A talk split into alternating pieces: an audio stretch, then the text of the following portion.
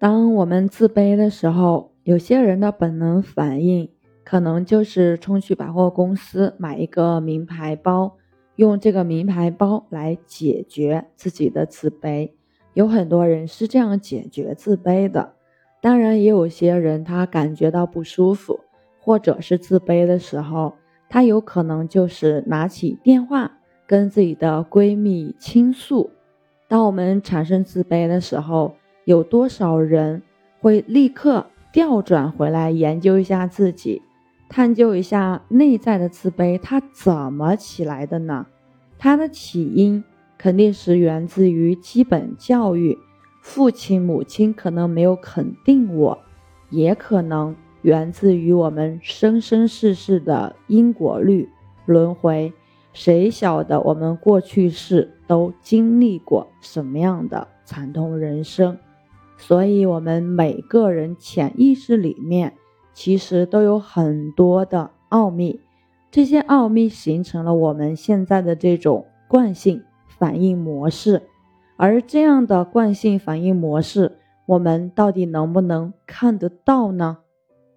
其实，真正化解危机意识，只能靠自己。我们只能做一件事情，回来研究自己。靠自己寻求解脱。当我们反观，突然发现我现在产生这个危机意识了，我现在产生怨怼了，或者就是产生一种很深的焦虑了。那么，我们的焦虑、我们的危机意识，他们是真实的吗？那我们这些强烈的肥皂剧里面的剧情所产生的这些感受，它是真实的吗？有人在摇头，有人说不是真的，所以所有的自我疗愈，我们不管今天有多少疗愈的方法，根本的疗愈都是要靠自己内在的起心动念、情绪反应，一切的意识活动，面对外在的人事物所产生所有的这些波动，没有一样是永恒的。你的每一种感受，每一种波动都是瞬息万变、一闪即逝的。可是我们会不让它一闪即逝。如果它是一闪即逝的，我们不是就自由了吗？我们不是内在就自在了吗？我们会把内在所有这些感觉固化，因为我们非常擅长固化我们的感觉和我们所认定的一种状态。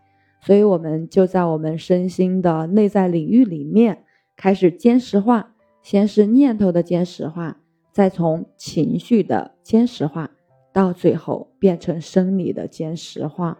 生理的坚实化就是肿瘤、癌症，肿瘤、癌症就是原乡灿然无阻的气流，身体就是一个气脉的通道，这个脉轮上面有七个轮。七个轮是身上七万两千条经络汇归的能量中枢，它们都在震动。我们的身体，当它状态最好的时候，它是从头到脚不断的在震动的一种能量波，是一种光体。但是，当我们当真了，当我们把问题固化了，当我们坚实化以后，我们所有的内在里面的经络震动。它消失不见了，震动开始停滞，变得缓慢，于是我们就开始更痛苦，感觉我们的灵魂是被锁在一个铜墙铁壁的牢笼里面，范围小的不得了。但是如果我们可以训练自己，产生真正的每一个当下关照自己的智慧，我们就有办法靠自己让固化的东西开始能量化。变成一个更精微的震动，此时我们就是中空的。佛家讲的空性有很大一个部分是跟这个气脉的通畅无阻有关的。女人对情感的热衷源于能量不足，但是女人又是这个地球上最不会养生的一种动物。多数女人对情感的热衷执着。很大一个部分是因为能量不足、气血两虚、心肾不交，因为我们气弱，气虚，所以我们在男人身上要夺阳气，我们在找阳气。你仔细想想，是不是这样？有一个男人在我们身边的时候，我们感觉到真的比较不怕飘了。男人走了的屋子空荡荡的，阳气不够了，阴气过剩，很容易勾起我们内在的恐惧。所以，地球上的女性很大的挑战是，我们又要养家，又要照料小孩儿，甚至现在又要工作，然后我们还得学习养生。有没有觉察到，身体越不好的女人？在情感上面越不顺利，越怨怼，失落感也越强。很多女人到现在都很累了，甚至堕胎的人数是越来越多，七八个的都非常的普遍。一个女人如果能堕胎七八次，这个对身体的伤害有多大？这个世界都在强调美，从过去贫穷的状态慢慢开始。很多的人慢慢在往小康这个方向发展了，大家现在呢都在练习打扮，在追求美。其实你越在外面琢磨越多，别人立即就会看透你的自卑。你穿的越花哨，戴的配饰越多，高跟鞋越高，就越是虐待自己。核心价值没有了，美不了，因为一个人经不经看。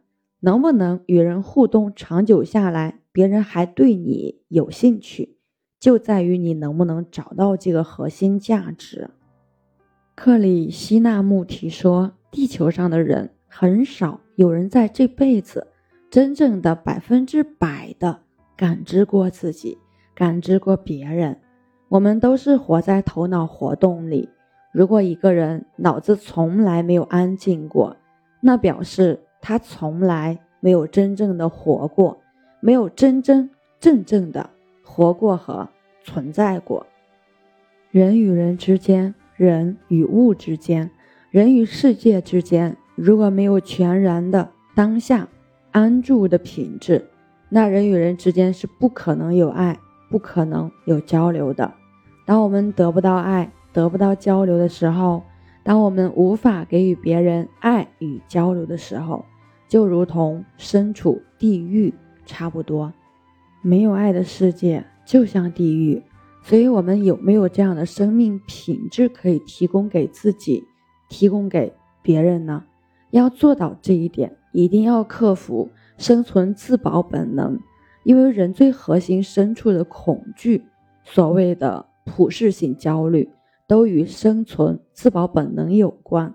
我们真的有非常非常多的人。包括他对婚姻的怨怼，包括他所有内在里面的批判那些东西，其实追踪到核心深处的时候，就是一个生存自保本能，只关心我能不能活得好，我能不能活得安全，我能不能拥有更多。人真的只关心这么一件事情，可如果人不突破这一点，不突破生存自保本能。高层境界便完全的不可能发掘出来，包括真善美，包括佛家所说的慈悲、同理、关怀这些品质，也都是不可能发挥出来的。只要高层的境界不发挥出来，人与人之间就一定会产生烦恼、怨怼。今天就分享到这里，我是袁一凡，一个二十岁的八零后修行人。喜欢主播的，欢迎关注。欢迎订阅。